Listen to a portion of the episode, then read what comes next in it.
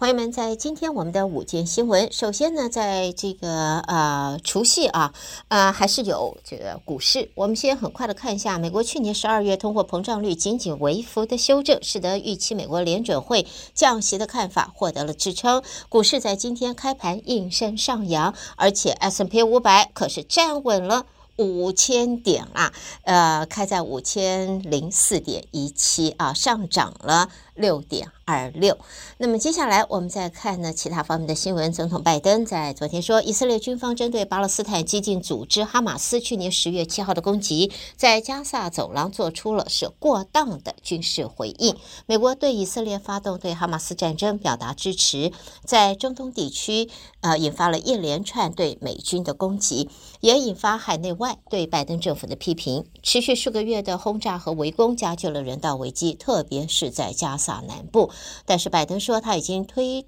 动向加萨提供人道援助。不过呢，昨天他说以色列对加萨走廊的军事回应是过当的。另外呢，司法部特别检察官这一次虽然没有起诉总统拜登，但是却形容他记忆退化，预料将会进一步的加深在选民这一方面的疑虑。而且呢，前美国总统川普也可以继续的投诉制度不公。从政治上来说的话，现在的结果对拜登可是。极为的不利了。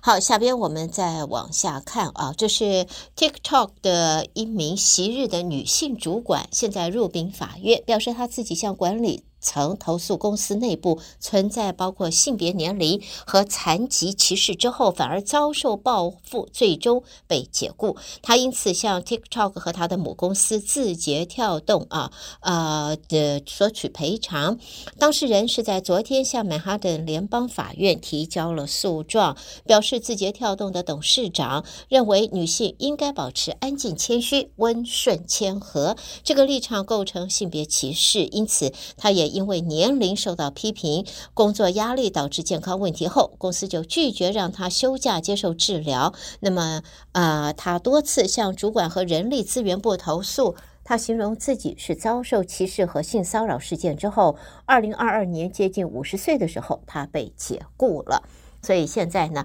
他向这个法院这个呃提起诉讼，那么认为这是一个呃。报复啊，所以呢，现在索取赔偿。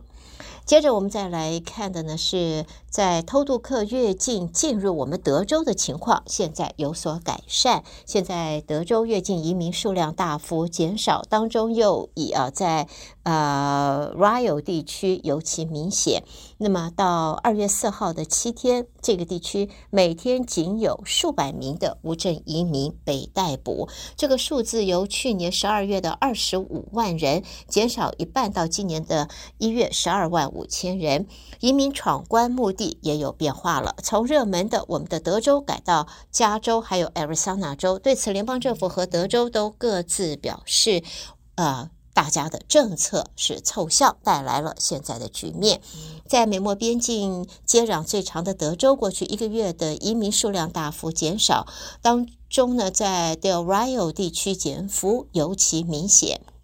那么形容说，各州移民人数变化的原因是相当的复杂，不少因素甚至是来过来自美国以外，包括墨西哥人蛇集团的策略在内。拜登政府则说呢，联邦政府去年十二月底接触墨西哥政府，两国官员就同意共同打击偷渡，才收到现在的效果。联邦也表示，根据以往的记录，每逢假期之后，非法越境人数往往都会往下降。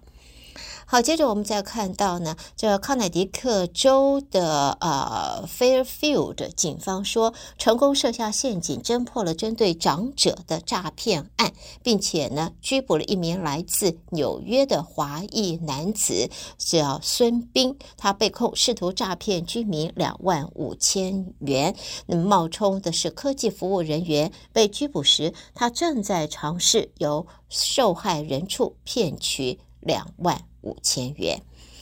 接着看到这是在马里兰州的报道。根据报道啊，这个售价五块钱的 Winnie Seven 刮刮乐在去年十一月开始销售，最初的八个头奖还有四个没有人中奖。几个礼拜前，几件貌似不相关的事情就发生在马里兰州一名电话营销专员身上，他成为幸运儿，中了名为 Winnie Seven 刮刮乐的头奖，他赢得了五点七七七七万元的奖金。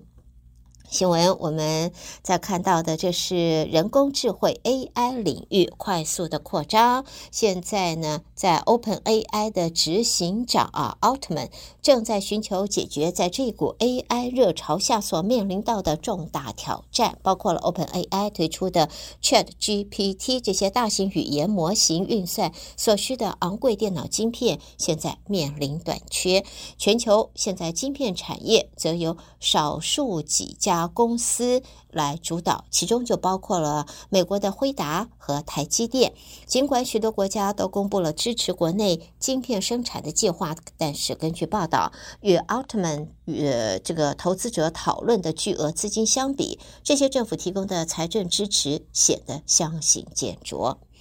好，新闻方面，我们最后看到墨西哥在去年已经超越了中国，成为美国进口货品的最大来源国，也是二十一年年来的首见。而这个转变反映出华府和北京之间的关系日益的紧张，以及美国致力从更为友善、更邻近的国家来进口货品了。